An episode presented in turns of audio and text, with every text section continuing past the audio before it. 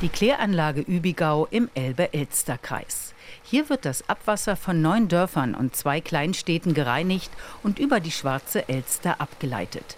Von dort gelangt es in die Elbe und später in die Nordsee. Für die Region ist das Wasser verloren.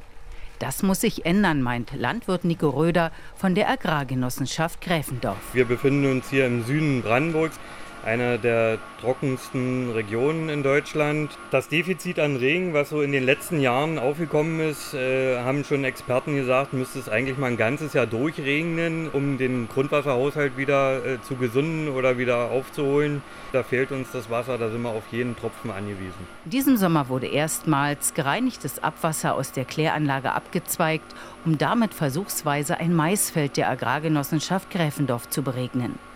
Mais benötigt Landwirt Nico Röder als Tierfutter für seine 2000 Rinder. Zusätzlich wurde eine Grünfläche auf dem Gelände der Kläranlage und ein nahegelegenes Waldstück mit gereinigtem Abwasser versorgt. Ein deutschlandweites Pilotprojekt, an dem Landwirt Nico Röder mit seiner Agrargenossenschaft beteiligt ist. Ich finde dieses Projekt dieser Klärwassernutzung äh, ein sehr gutes für unseren Betrieb weil wir der Meinung sind, dass die regionale Kreislaufwirtschaft oberste Priorität haben muss. Das heißt, das, was wir hier brauchen, herstellen, verbrauchen, muss auch hier im Lande bleiben. Das Grundwasser, was hier der Mensch nutzt, muss hier wieder aufbereitet werden und hier dem Boden wieder zugefügt werden. Um gereinigtes Abwasser zu einer planbaren Ressource zu machen, bedarf es aber Forschungsarbeit. Anders als Südeuropa verfügt Deutschland kaum über Erfahrungen damit.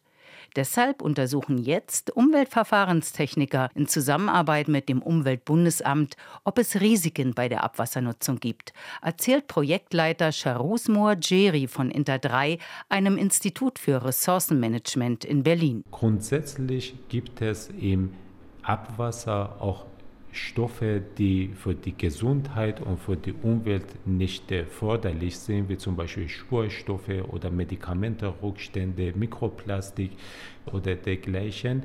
Und das sind auch die Gründe, warum wir auch in Deutschland insbesondere sehr vorsichtig mit dem Thema Wasserwiederverwendung umgehen, weil wir noch nicht wissen, inwieweit Wasserwiederverwendung andere Umweltressourcen wie zum Beispiel Boden verunreinigt.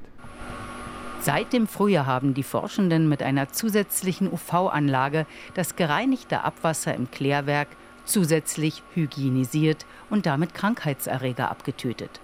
Außerdem erforschen die Wissenschaftler, ob sich Problemstoffe im Boden anreichern oder von Pflanzen aufgenommen werden.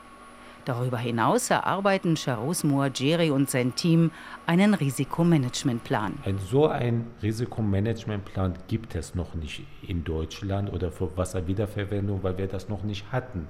Was die Behörde auch in der Lage versetzt, dieses Geschehen zu bewerten. Erste chemische Analysen zeigen, dass die meisten Spurenstoffe aus gereinigtem Abwasser in der Umwelt nicht mehr nachweisbar sind. Und der erste Tierfuttermais, der mit Klärwasser beregnet wurde, hat sich in der Futtermittelanalyse bei Landwirt Nico Röder als bedenkenlos gezeigt. RBB 24 Inforadio vom Rundfunk Berlin-Brandenburg.